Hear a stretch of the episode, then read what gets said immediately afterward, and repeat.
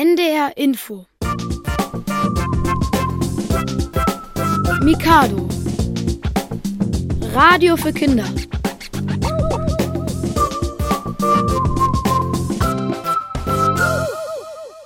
Wie war das damals mit dem Ersten Weltkrieg? Eine Sendung von Katja Esbach.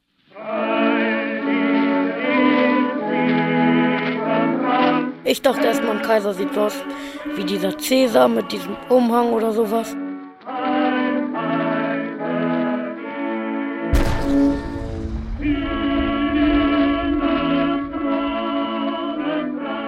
Es muss denn das Schwert nun entscheiden, mitten im Frieden überfällt uns der Feind.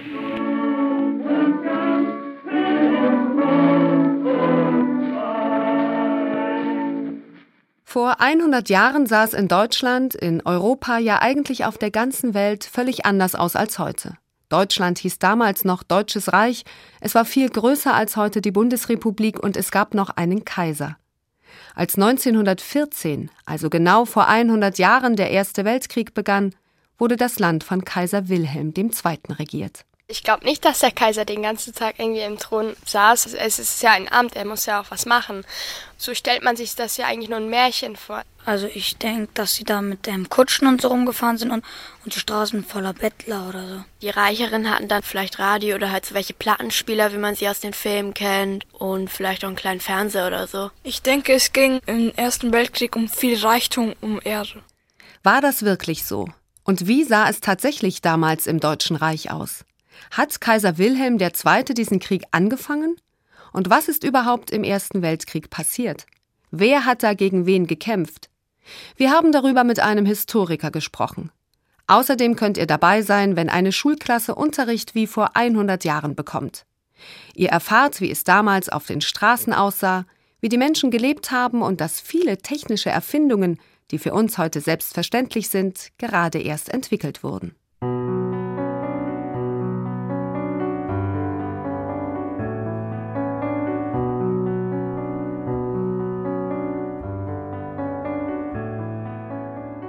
Im Sommer 1914, also genau vor 100 Jahren, bricht in Europa ein Krieg aus, der der Erste Weltkrieg genannt wird.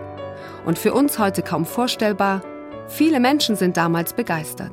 Sie jubeln, als sie vom Kriegsbeginn hören. Denn sie glauben, dass der Krieg nicht lange dauern und das Deutsche Reich am Ende siegen werde. Unser oberster Kriegsherr, seine Majestät, Kaiser Wilhelm II. Hurra! Hurra! Hurra!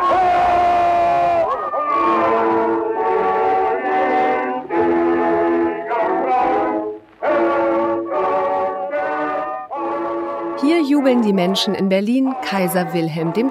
zu. In einer Rede vom Balkon seines Schlosses erklärt er ihnen, warum es Krieg gibt. Aber Achtung, die Rede ist schwer zu verstehen. Es ist eine der ersten Tonaufnahmen überhaupt und damals war die Technik längst nicht so gut wie heute. An das deutsche Volk. Die Gegner neiden uns den Erfolg unserer Arbeit. Es muss denn das Schwert nun entscheiden. Mitten im Frieden überfällt uns der Feind. Darum auf zu den Waffen. Noch nie war Deutschland überwunden, wenn es einig war. Vorwärts mit Gott, der mit uns sein wird, wie er mit den Vätern war. Die Aufnahme rauscht und knistert ziemlich, aber bestimmt habt ihr trotzdem verstanden. Kaiser Wilhelm II. behauptet in seiner Rede, dass Deutschland von Feinden überfallen wurde. Und zwar von Ländern, die sich rächen wollten und neidisch auf Deutschlands Erfolge seien. Der Kaiser schiebt also die Schuld auf andere Länder. Aber warum es tatsächlich zum Ersten Weltkrieg kam, ist sehr kompliziert und schwer zu erklären. Soweit ich weiß, ist es so, dass Amerika und ein paar andere Länder sich zusammengetan haben und dann gegen Deutschland halt gekämpft haben, weil die irgendwie, ich glaube, angefangen haben und die anderen sozusagen herausgefordert haben und dann eben halt verloren haben. Ich denke, dass der Kaiser Wilhelm den Ersten Weltkrieg angefangen hat. Ich bin mir nicht sicher, aber ich glaube, dass Russland auch eine Rolle dabei hatte. Ich glaube, dass im Ersten Weltkrieg Deutschland gegen Frankreich gekämpft hat. Viele Forscher haben sich in den letzten 100 Jahren damit beschäftigt, wie es passieren konnte, dass so viele Länder vier Jahre lang gegeneinander Krieg führten. Wir haben Wolfgang Müller getroffen. Er ist NDR-Journalist und Historiker, also ein Fachmann für Geschichte. Und unsere Kinderreporterin Elena hat ihm auch gleich die wichtigste Frage gestellt. Warum gab es eigentlich den Krieg? Also ein Grund ist wahrscheinlich, dass es in Europa damals eine Art Wettbewerb gab, wer die stärkste Macht ist. Und die stärksten Mächte bis dahin waren vor allem zwei, England und Frankreich. Und dann ist aber Deutschland, so in der Zeit um 1900, wirklich immer stärker geworden. Also wirtschaftlich stärker geworden, auch militärisch stärker geworden. Und dann war deutlich, dass es doch eine ziemlich starke Konkurrenz gibt zwischen diesen drei Mächten. Drei Länder kämpften also damals um die Vorherrschaft in Europa. Großbritannien, Frankreich und das Deutsche Reich. Das Deutsche Reich war zu Beginn des 20. Jahrhunderts deutlich mächtiger geworden. Manche träumten sogar davon, eine Großmacht oder Weltmacht zu werden. Das wollten Engländer und Franzosen nicht zulassen. Aber war das der einzige Grund für den Krieg? Das war ein Grund. Und ein anderer Grund war, dass manche Länder in Europa nicht so richtig stabil waren. Also es gab vor allem ein Land, Österreich-Ungarn, da haben viele Völker innerhalb von einem Land gelebt. Da gehörten auch die Tschechen dazu, da gehörten die Kroaten dazu, da gehörten die Bosnier dazu. Die haben aber zum Teil gesagt, wir wollen da nicht mehr dazugehören, wir wollen auch ein eigenes Land haben. Und dass die da nicht mehr dazugehören wollten, war ein Grund dafür, dass der Krieg anfing, denn der Krieg fing mit einem Attentat an. Von diesem Attentat habt ihr vielleicht schon mal etwas gehört. Es ist das Attentat von Sarajevo und gilt als der Auslöser für den Ersten Weltkrieg. Am 28. Juni 1914 besuchen der österreichisch-ungarische Thronfolger Franz Ferdinand und seine Frau die Stadt Sarajevo, also der Mann, der der nächste Kaiser werden soll. Sarajevo gehört damals zu Österreich-Ungarn. Was ist eigentlich Österreich-Ungarn? Österreich-Ungarn war ein Land, das aus dem Kaiserreich Österreich und dem Königreich Ungarn bestand. Deshalb wird es auch Doppelmonarchie genannt. Österreich-Ungarn war ein riesiges Land, denn außer Österreich und Ungarn gehörten unter anderem Tschechien, die Slowakei, Kroatien, Teile Polens und Rumäniens und Bosnien dazu. Österreich-Ungarn war aber kein stabiler Staat, denn viele Bewohner, zum Beispiel die Bosnier, wollten ihren eigenen Staat haben, also von Österreich-Ungarn unabhängig werden. In Bosnien wohnten auch viele Serben, die zum Nachbarland Serbien gehören wollten. Einer von ihnen war der Attentäter Gavrilo Princip.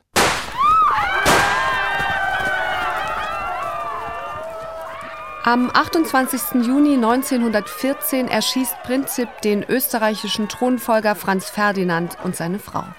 Europa ist erschüttert und alle erwarten, dass Österreich sich das nicht gefallen lassen würde. Sofort rufen einige Menschen Krieg.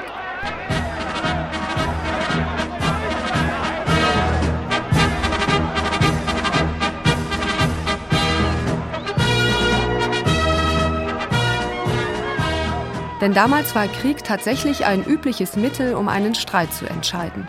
Krieg wurde längst nicht so abgelehnt wie heute und viele Menschen konnten sich auch nicht vorstellen, was ein Krieg mit modernen Waffen bedeutete. Maschinengewehre und Panzer gab es vorher nicht und niemand ahnte, wie viele Opfer diese neue Technik fordern würde.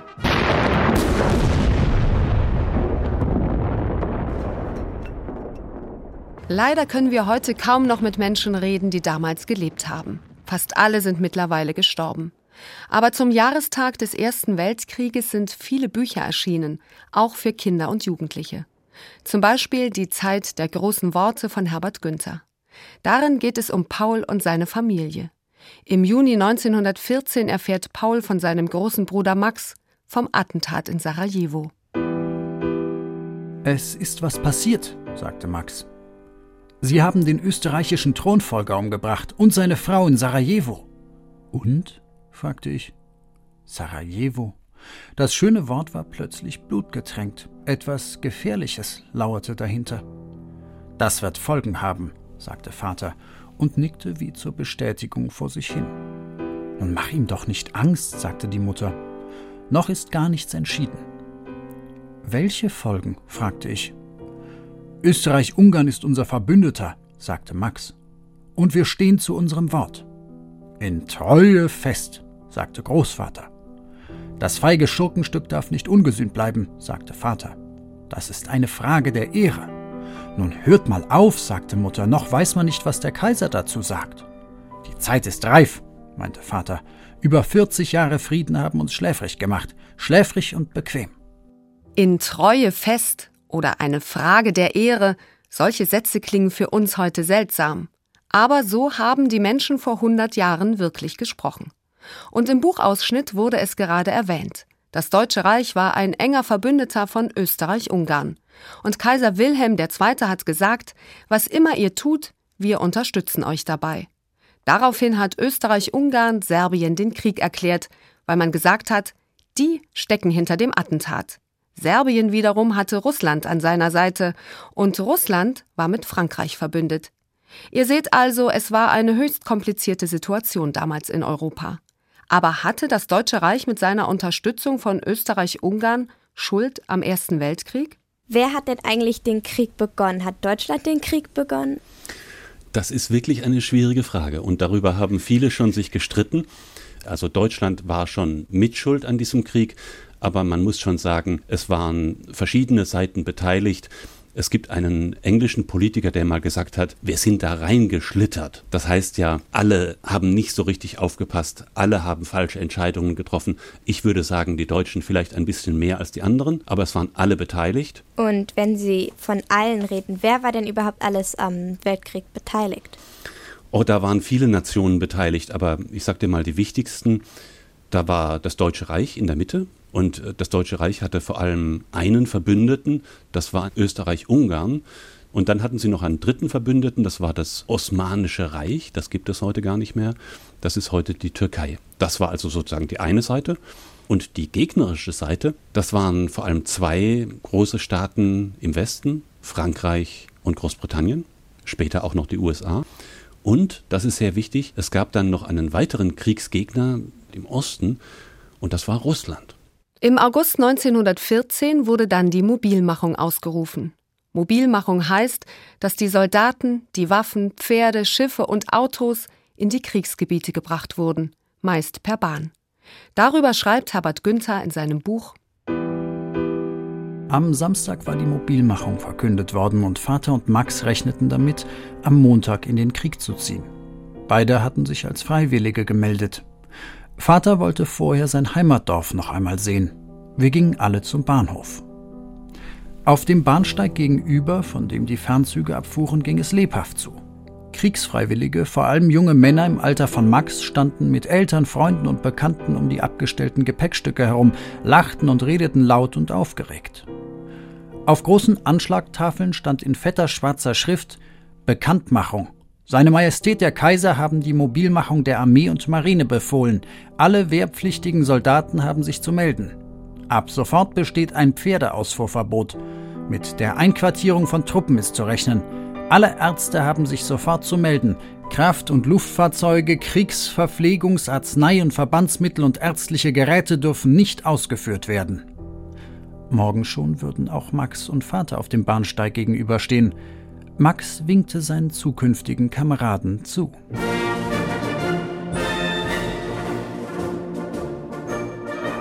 Russland stand auf der Seite Serbiens, das von Österreich-Ungarn bedroht wurde und war außerdem mit Frankreich verbündet.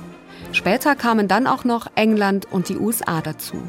Deutschland musste deshalb im Osten und im Westen an zwei Fronten gleichzeitig kämpfen. Das nennt man auch einen Zwei-Fronten-Krieg. Trotzdem glaubten viele, dass Deutschland schnell gewinnen und dann ein mächtiges Land sein würde.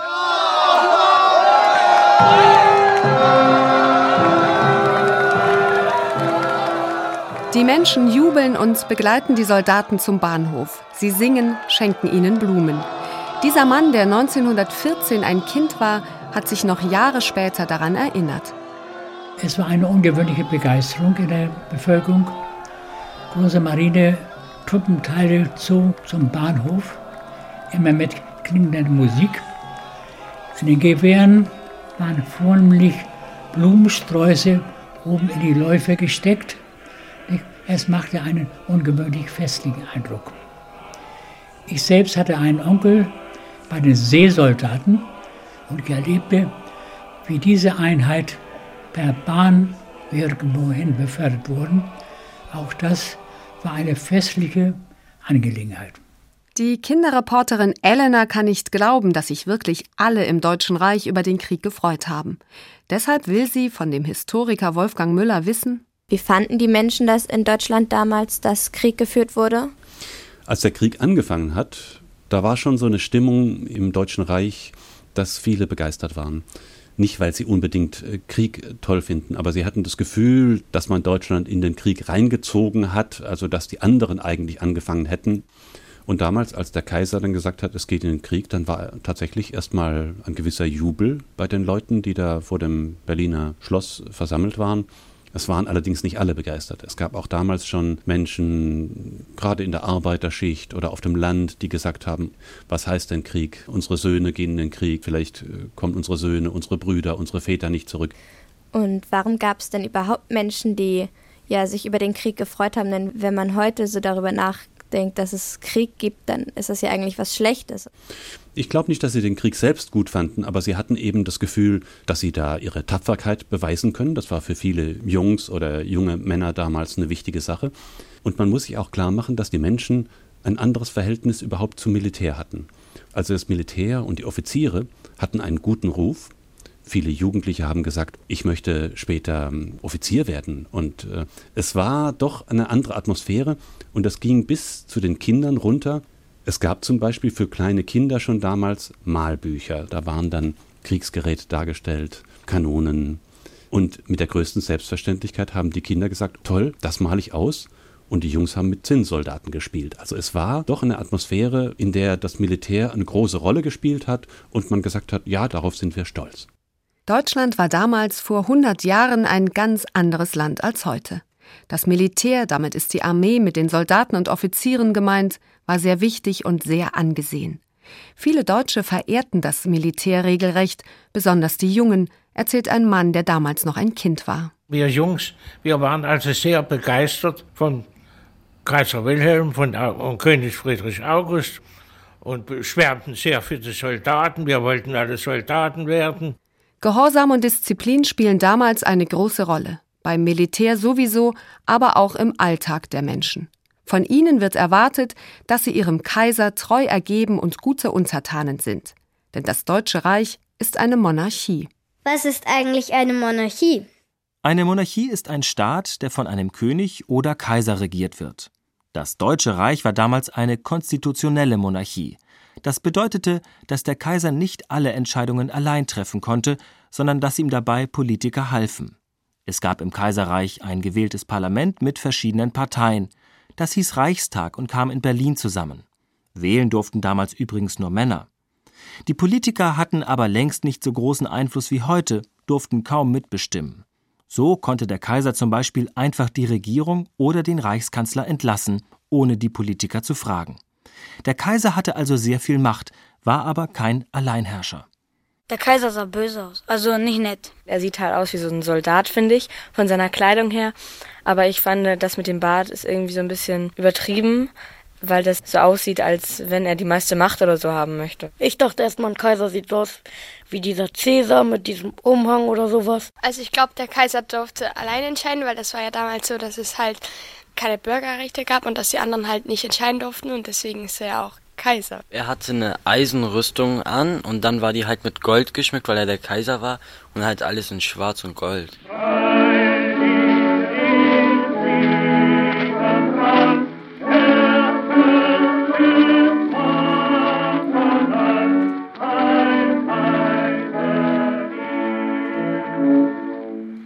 Das ist die Kaiserhymne Heil dir im Siegerkranz. Sie wurde gespielt, wenn der Kaiser Geburtstag hatte oder es ein Thronjubiläum zu feiern gab. Die Kinder lernten die Hymne in der Schule.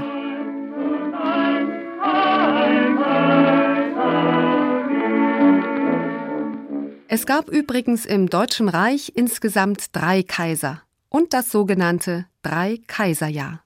Was ist denn das Drei-Kaiserjahr? Das Jahr 1888 nennt man auch das Drei-Kaiserjahr. In diesem Jahr regierten nacheinander alle drei deutschen Kaiser. Der erste hieß Wilhelm I. und starb 1888. Dann wurde sein Sohn Friedrich III. Kaiser, aber Friedrich war schon schwer krank und starb nur drei Monate später. Also wurde wiederum sein Sohn Wilhelm II. Kaiser. Und das geschah alles innerhalb eines Jahres. Wilhelm II. war dann am längsten Kaiser des Deutschen Reiches, genau 30 Jahre.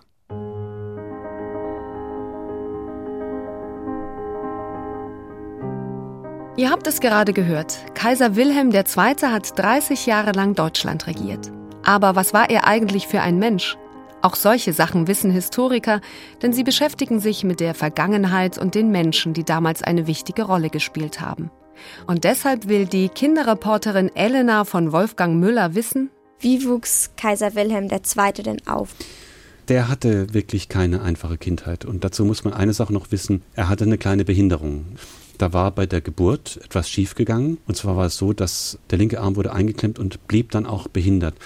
Und also der kleine Wilhelm war dann gesundheitlich sonst ganz okay, soll auch ganz pleatsch und intelligent gewesen sein, aber er hatte diese kleine Behinderung und das war für so einen kleinen Jungen damals schon ein Riesenproblem.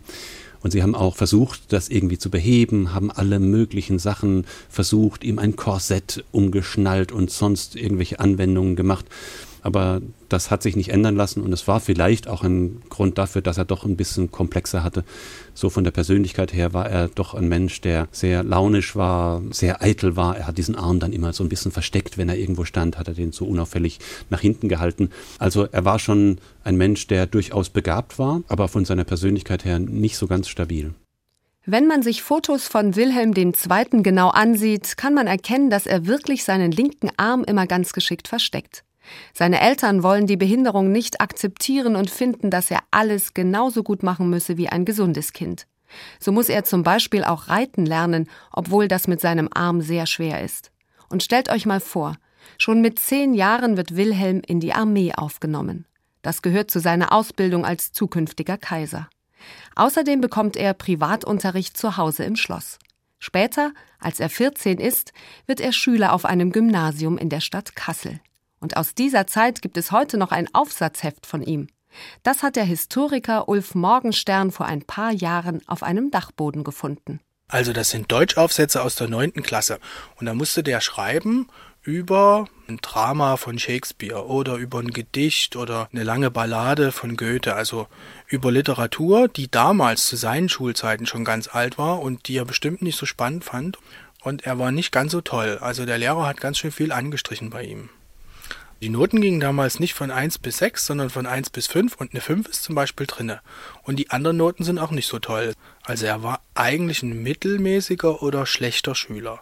Kaiser Wilhelm II. ging als Jugendlicher also auf eine öffentliche Schule, auf ein Gymnasium. Den Besuch dieser Schule konnten sich allerdings nur die Kinder reicher Eltern leisten, denn für das Gymnasium musste viel Schulgeld gezahlt werden. Alle anderen Kinder besuchten sieben oder acht Jahre die Volksschule und gingen dann von der Schule ab. Aber könnt ihr euch eigentlich vorstellen, wie es damals auf so einer Volksschule zuging, wie der Unterricht war? Also in der Schule war das so, dass sie dann halt alle diese ganz komischen Kleidungen hatten, diese altmodischen, und dann mussten sie halt alle so ganz gerade auf Tischen sitzen und alle gleichzeitig auf so welchen ganz kleinen Tafeln schreiben. Die Schule war früher viel strenger, also da musste man auch richtig Schuluniform tragen und wenn man da irgendwie Quatsch gemacht hat oder so, hat man da auch irgendwie so mit einem Linealschläger auf die Hände bekommen. Ich glaube nicht, dass Mädchen und Jungs dieselben Fächer hatten. Mädchen hatten mehr so Hauswirtschaft, also halt so stricken, lernen, kochen und Jungs mehr so was Handwerkliches. Es stimmt tatsächlich. Mädchen und Jungen hatten damals unterschiedliche Fächer. Also natürlich nicht nur. Schreiben und Rechnen zum Beispiel haben alle gelernt. Oft aber getrennt, denn in der Kaiserzeit gab es häufig noch reine Mädchen- und Jungenschulen. Und die Mädchen haben wirklich stricken, nähen und kochen gelernt. Außerdem gab es das Fach Hauswirtschaft. Also, wie führe ich einen Haushalt? Die Mädchen sollten so auf ihr Leben als Ehefrau vorbereitet werden. Schon mit 14 Jahren waren viele Mädchen mit der Schule fertig und haben dann angefangen zu arbeiten. Oft haben sie aber nur so lange gearbeitet, wie sie unverheiratet und damit sogenannte Fräuleins waren. Fiete Bohlen vom Hamburger Schulmuseum erklärt Kindern aus Nahe in Schleswig-Holstein das mal am Beispiel von Lehrerinnen. Alle Lehrerinnen im ganzen Deutschen Reich mussten unverheiratet sein. Und diesen Fräuleins ging es nicht so gut. Sie verdienten weniger als ihre männlichen Kollegen und sie durften zum Beispiel auch nicht Direktoren werden. Warum nicht? Weil die nicht so gut rechnen konnten und auch nicht so viel wussten wie die Männer, weil die Frauen für den Haushalt zuständig waren. Ja, und man sagte, ja, wer kann von Natur aus leiten, führen und organisieren? Die Männer. Das ist doch ein Vorurteil. Und jetzt stellt euch mal vor, ein Fräulein unterrichtet an einer Knabenschule und lernt dort einen Lehrer kennen. Dann heiraten sie, der Lehrer darf weiter unterrichten. Das Fräulein muss die Schule verlassen. Warum das? Weil sie unverheiratet sein musste. Ja, und sie hatte jetzt ihren Platz gefunden nach der Hochzeit. Und wo ist ihr Platz? Am Kochtopf. Am Herd, am Kochtopf, wunderbar, ja. Das klingt für uns seltsam. Frauen gehören an den Herd, aber das war damals die vorherrschende Meinung. Unglaublich auch, dass Lehrerinnen nicht verheiratet sein durften. Aber wie genau sah nun der Unterricht an einer Volksschule aus? Im Schulmuseum können sich Schulkinder von heute in Kinder dieser Zeit verwandeln. Sie bekommen altmodische Kleidung und Namen von damals und Fiete Bohlen spielt den strengen Lehrer. Guten Morgen, meine lieben Kinder. Guten Morgen, Gut, meine Lieben, ihr wisst ja, zu Beginn eines jeden Unterrichtstages singen wir zur besseren Einstimmung immer unser Morgenlied. Nehmt die Liederbücher unter dem Tisch hervor. Niemand setzt sich hin. Ich singe das Lied an, ihr schweigt, dann rufe ich laut drei, vier, wie bei seiner Majestät Militär. Und wenn ich vier gesagt habe, beginnt ihr mit dem Singen und ihr singt vom Anfang des Liedes bis zum Ende. Habt ihr das verstanden? Jawohl! Gut. Frisch gewaschen und gekämmt. Drei, vier. Frisch gewaschen und gekämmt.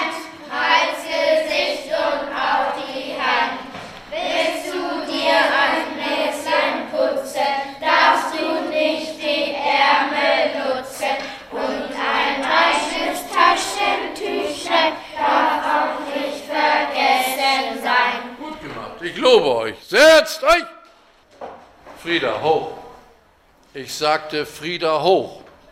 Es reicht, wenn ich Frieda sage, dann hast du sofort aufzustehen und Haltung einzunehmen. Hände an die Seite, Füße zusammen. Gut. Frieda, jetzt hör mal zu, was der Herr Lehrer sagt. Du sitzt und der Herr Lehrer sagt Haltung. Wo befinden sich dann deine Füße, mein Kind? Unter dem Tisch. Du bleibst stehen. Elisabeth. Elisabeth, hoch. Elisabeth, wo sind deine Füße, wenn du sitzt? Auf dem Boden. Das ist ja wohl nicht wahr. Setzt euch! Finger runter. Was habe ich hier immer und immer wieder gesagt?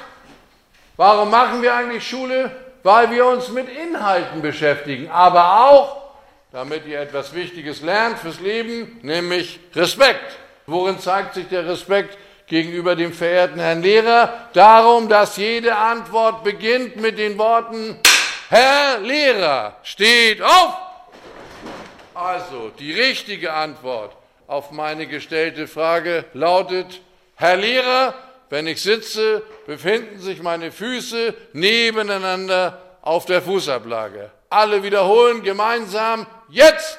Herr Lehrer, wenn ich sitze, befinden sich meine Füße nebeneinander auf der Fußablage. Setzt euch! Wir kommen dann, meine Lieben, zum Schreibunterricht. Aber nicht zur lateinischen Schrift, wir kommen zu unserer geliebten Kurrentschrift. Achtung! Alma, Haltung. Hände auf die Klappe, Falten. Ihr kommt jetzt einzeln und gesittet nach vorn und holt die Tafeln für eure ganze Bankreihe. Aufgepasst! Bank erste, Achtung! Verteilt die Tafeln. Gut. Eins, zwei, drei. Der Herr Lehrer verteilt die Griffel, niemand fasst die Griffel an. Eins, zwei, drei, vier. Sie werden gleich genauso verteilt wie eben die Tafeln. Vier. Reinhold, eins, zwei, drei, vier. Setzt an. Ihr seht, ein eckiges, ein zackiges I ohne abzusetzen wird geschrieben und zwar zwischen zwei Linien. Fasst den Griffel. Und Setzt an! Rauf, runter, rauf, Pünktchen oben drauf. Ich bin zufrieden. Griffel in die Ablage. Das war ziemlich seltsam, oder? Wie der Lehrer mit den Schülern gesprochen hat und die durften sich kaum rühren und sie haben wirklich auf Schiefertafeln geschrieben. In Kurrentschrift. Was ist denn eigentlich die Kurrentschrift? Kurrentschrift ist eine Schreibschrift, die bis ins 20. Jahrhundert in Deutschland geschrieben und an den Schulen gelehrt wurde. Typisch für die deutsche Kurrentschrift waren Buchstaben mit vielen spitzen Winkeln. Die Kurrentschrift war nur eine von mehreren alten Schriften. Es gab zum Beispiel auch noch die Sütterlin-Schrift. Da sieht ein kleines S wie ein kleines F aus. Alte Texte in dieser Schrift können heute nur noch wenige Menschen lesen.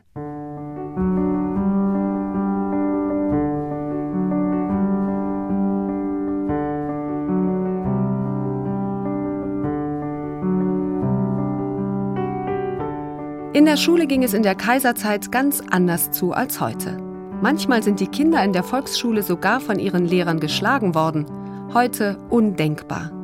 Und was haben die Kinder nach der Schule gemacht? Ich glaube, die hatten nicht so viele Möglichkeiten. Wir durften jetzt nicht einfach auf die Straße gehen und anfangen zu spielen. Ich weiß jetzt auch nicht, ob Jungs und Mädchen auch zusammen in der Freizeit was machen durften. Geschwister vielleicht schon.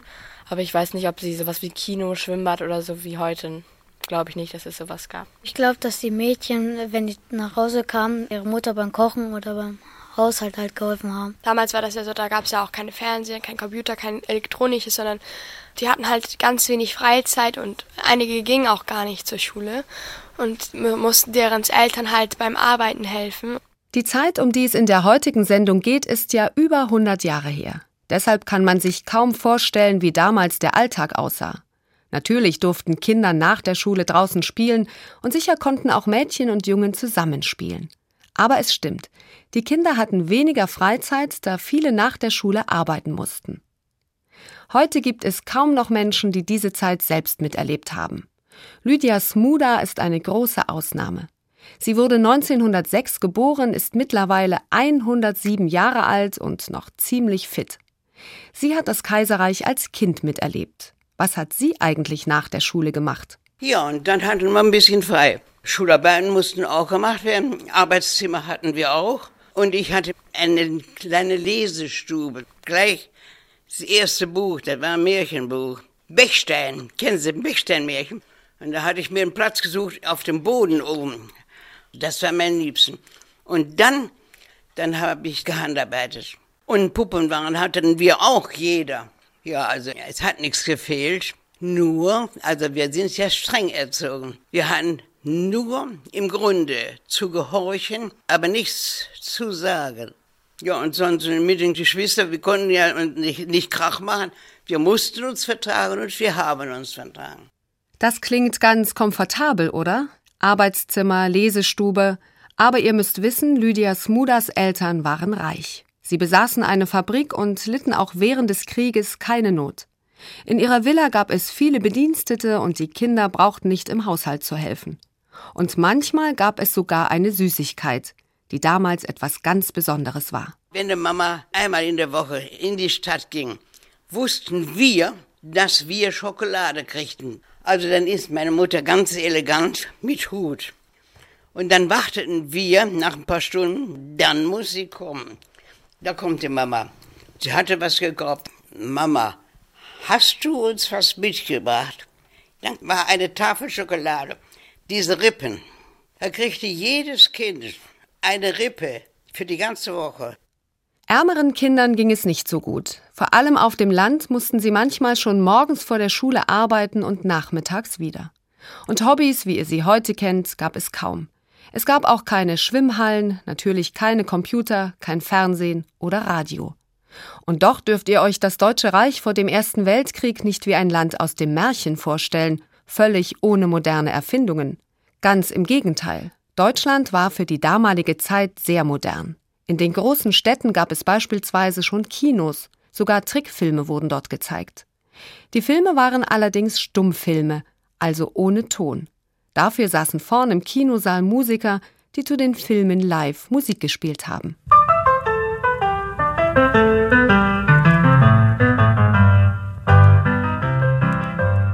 Es gab auch Stars, die von allen angehimmelt wurden. Das waren wie heute Schauspieler oder Sänger. 1902 war zum Beispiel der Sänger Enrico Caruso aus Italien ein ganz großer Star. Von seinen Auftritten gab es sogar schon Plattenaufnahmen, die auf dem Grammophon abgespielt werden konnten.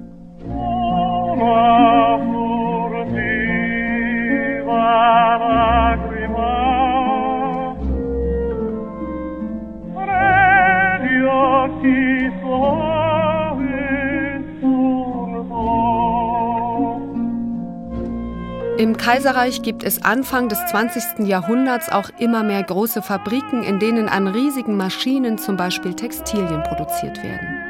Hergestellt werden auch Lokomotiven oder Dampfmaschinen.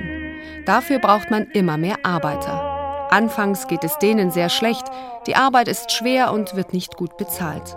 Aber allmählich wird die Arbeitszeit kürzer und die Löhne steigen.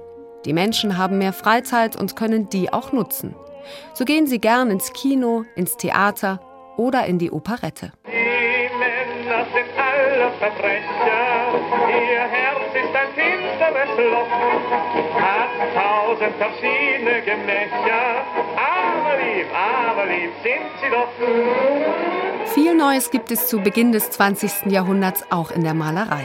Vielleicht kennt ihr expressionistische Kunst und die Maler Paul Klee, Oskar Kokoschka oder Franz Marc. Bilder von Franz Marc habt ihr bestimmt schon gesehen. Er hat gelbe Kühe oder blaue Pferde gemalt. Das sorgt für großes Aufsehen, weil die Menschen meinen, Pferde sind doch nicht blau. Auch in der Musik wird experimentiert. Der Komponist Igor Strawinski schreibt 1913 die Ballettmusik Le Sacre du Printemps.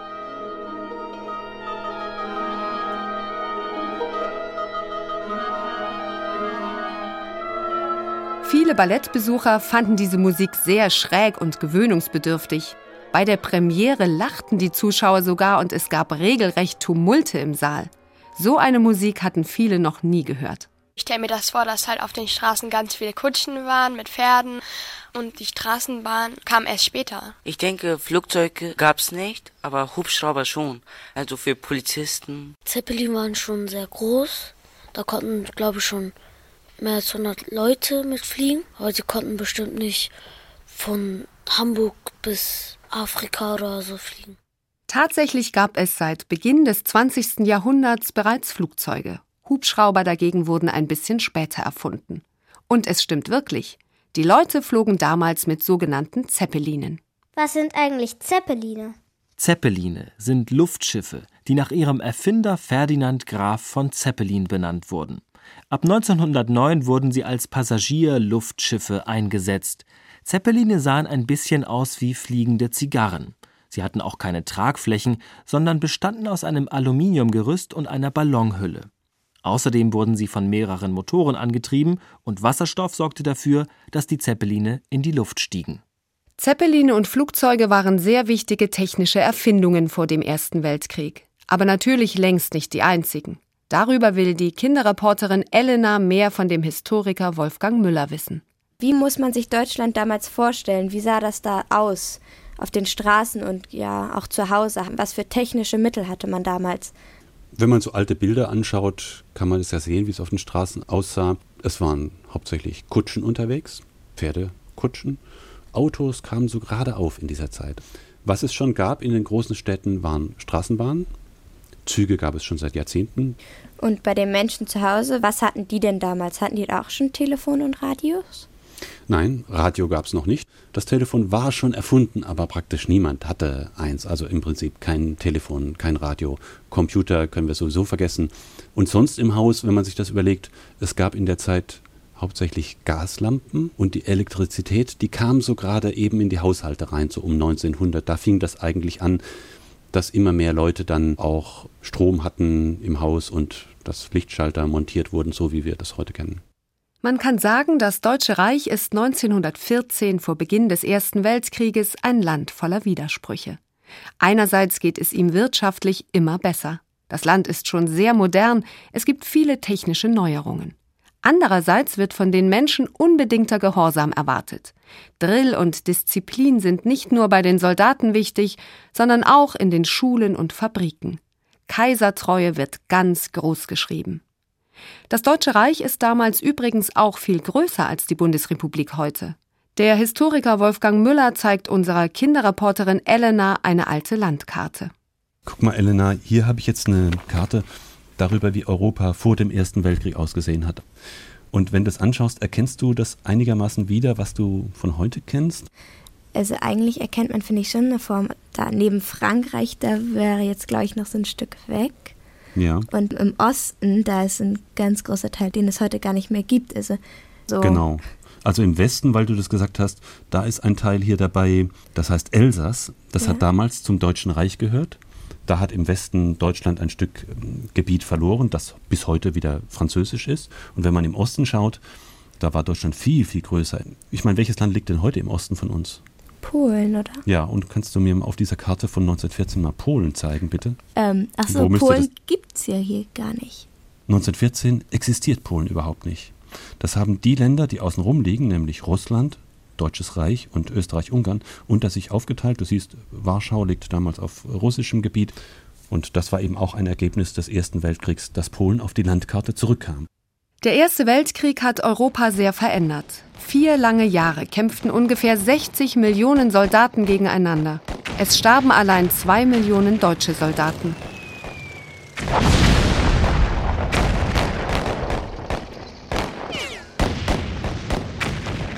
Deutschland musste an zwei Fronten gleichzeitig kämpfen. Im Westen gegen Frankreich und seine Verbündeten und im Osten gegen Russland. Wo in Europa wurde denn am meisten so gekämpft? Also am meisten wurde gekämpft in Belgien und Frankreich, vor allem in Frankreich. Dort sieht man bis heute große Gräberfelder, da wirst du Landschaften sehen, die übersät sind mit Kreuzen bis heute. Also dort gab es diese Schützengräben, dort sind sozusagen alle im Schlamm stecken geblieben. Und interessanterweise ist der Erste Weltkrieg kaum in Deutschland ausgefochten worden, sondern tatsächlich in Frankreich. Und das liegt eben daran, dass die Deutschen, als sie gemerkt haben, sie können der Übermacht nicht standhalten, dass sie dann kapituliert haben, bevor die anderen überhaupt in Deutschland einmarschiert wären.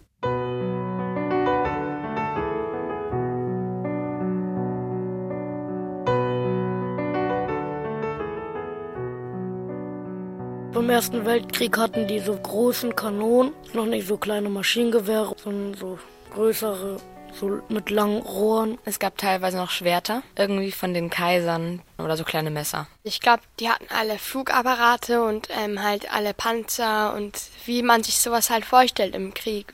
Das war halt so eine Riesenschlacht. Also ich glaube, dass man sich halt damals in diesen Gräben halt versteckt hat, damit einem der Gegner halt nicht treffen konnte. Mit Schwertern wurde damals nicht mehr gekämpft, aber manche Offiziere hatten tatsächlich noch Säbel und auch Messer, sogenannte Bajonette. Aber gab es wirklich schon Panzer?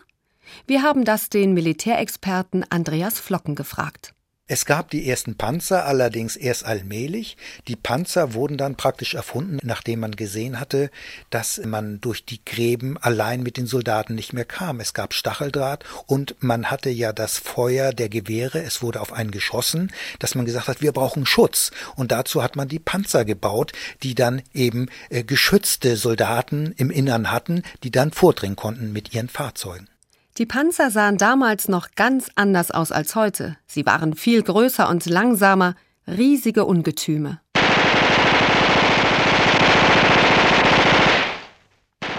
Und es gab tatsächlich im Ersten Weltkrieg schon Maschinengewehre. Die waren für den Gegner sehr gefährlich, weil man mit Maschinengewehren in sehr kurzer Zeit sehr viele Kugeln abschießen konnte. Diese modernen Waffen wurden damals erstmals eingesetzt. Und sie waren schuld daran, dass es im Ersten Weltkrieg viel mehr Tote und Verwundete gab als in früheren Kriegen. Etwas ganz Typisches waren auch die Schützengräben. Ein Schützengraben ist ein langer, langer Graben, der in der Erde ausgebuddelt worden ist. Da haben sich die Soldaten reingesetzt, haben da zum Teil übernachtet, haben da die ganzen Tage und Wochen auch verbracht. Und der Graben war ganz lang. Er war ungefähr von der Kanalküste, das heißt der französischen Küste, ging der runter bis an die Grenze der Schweiz.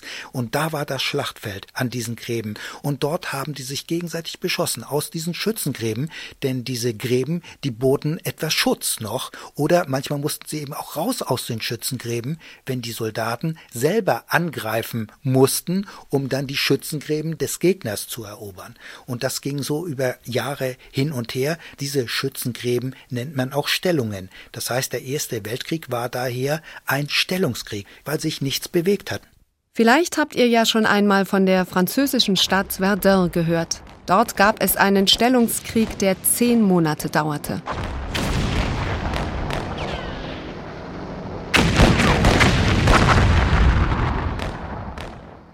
Und weder die Franzosen noch die Deutschen konnten militärischen Vorteil daraus ziehen. Es ging monatelang hin und her. Für die Soldaten war das furchtbar. Hunderttausende starben bei der Schlacht um Verdun oder wurden verwundet. Auch Max, der große Bruder von Paul aus dem Buch Zeit der großen Worte, muss an die Front. Was er dort erlebt, erzählt er Paul während eines Heimaturlaubes.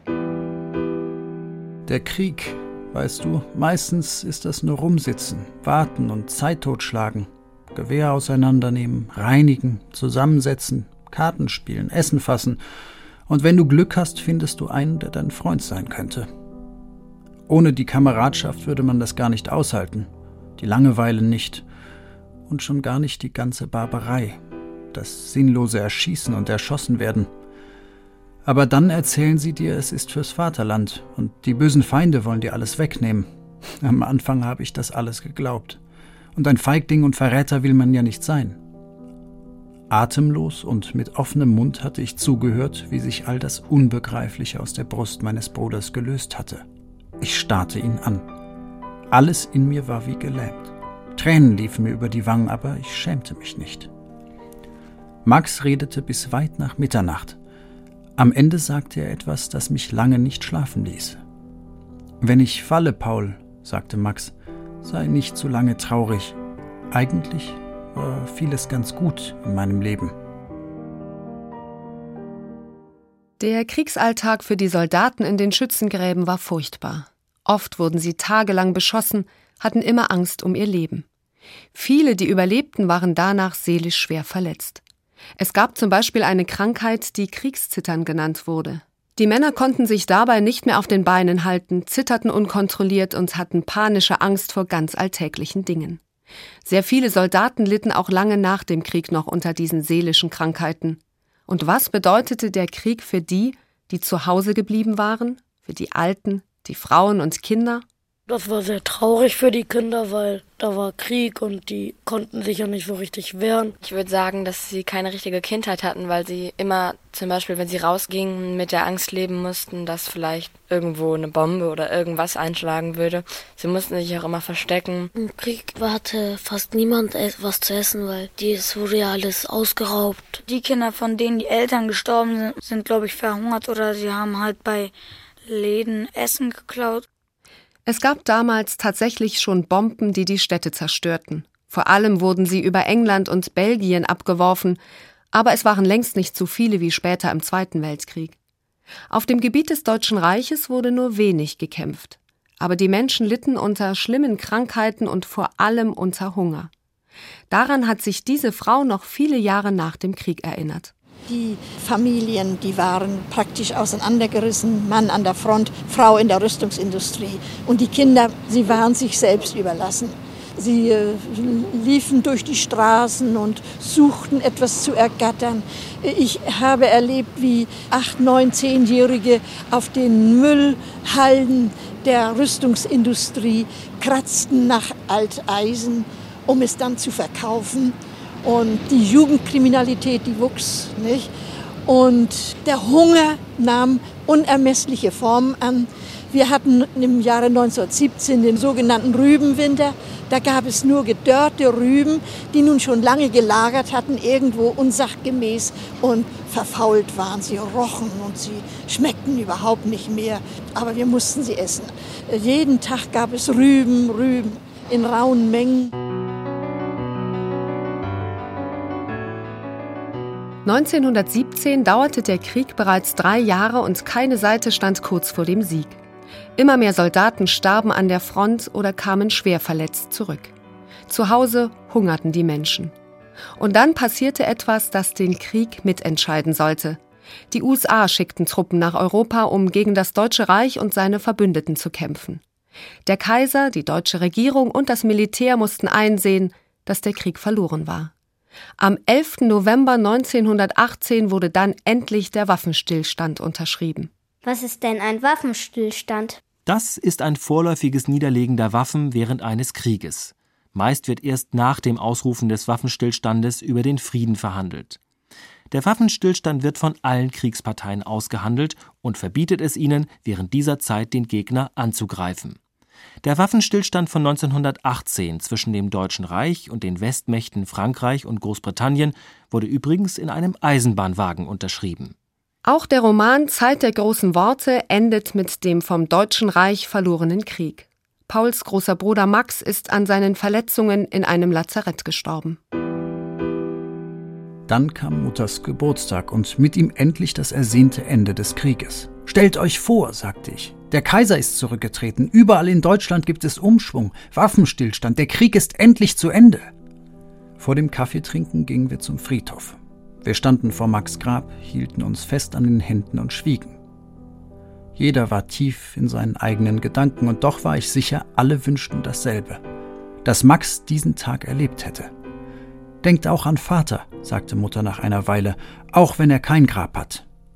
Und an die vielen Tausend, die alle noch leben könnten, flüsterte ich. Das Deutsche Reich und sein Verbündeter Österreich-Ungarn sind besiegt. Neun bis zehn Millionen Soldaten sind bei den Kämpfen gestorben. Das Ende des Krieges hat für viele Länder in Europa einschneidende Folgen. Bereits 1917 hat sich in Russland die Bevölkerung gegen den Zaren, also den russischen Kaiser, erhoben. Der Zar muss abdanken, das heißt, er muss auf seinen Thron verzichten.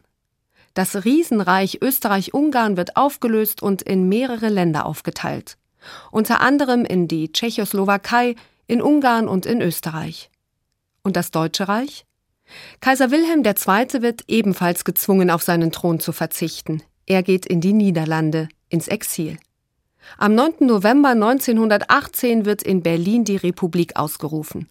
Und das hat der SPD-Politiker Philipp Scheidemann damals gesagt. Arbeiter und Soldaten, der unglückselige Krieg ist zu Ende. Das Morden ist vorbei. Die Folgen des Kriegs, Not und Elend, werden noch viele Jahre lang auf uns lasten. Die Niederlage, die wir unter allen Umständen verhüten wollten, ist uns nicht erspart geblieben. Der Kaiser hat abgedankt. Das Alte und Morsche, die Monarchie ist zusammengebrochen. Es lebe das Neue, es lebe die Deutsche Republik. Das bedeutete, Deutschland war kein Kaiserreich mehr, sondern eine Demokratie. Weimarer Republik heißt diese erste deutsche Demokratie. Der Erste Weltkrieg hat schrecklich viele Opfer gefordert. Auch Menschen, die nicht gekämpft haben, also Frauen und Kinder, kamen ums Leben. Sie starben vor Hunger und an schlimmen Krankheiten. Der Erste Weltkrieg war eine Katastrophe, die noch lange in ganz Europa nachwirkte. Viele Kinder mussten ohne ihre Väter weiterleben, Frauen ohne ihre Männer. In den umkämpften Gebieten, besonders in Frankreich und Belgien, waren ganze Landschaften zerstört. Deutschland hat den Krieg verloren und wird zu Strafzahlungen verurteilt. Das Land ist 1918 am Ende des Ersten Weltkrieges am Boden zerstört. Und viele Menschen hoffen, dass es nie wieder einen Krieg geben werde. Heute wissen wir, dass gerade mal 21 Jahre später der Zweite Weltkrieg ausbrach. Erst danach begann dann für Deutschland die lange Friedenszeit, die zum Glück bis heute andauert.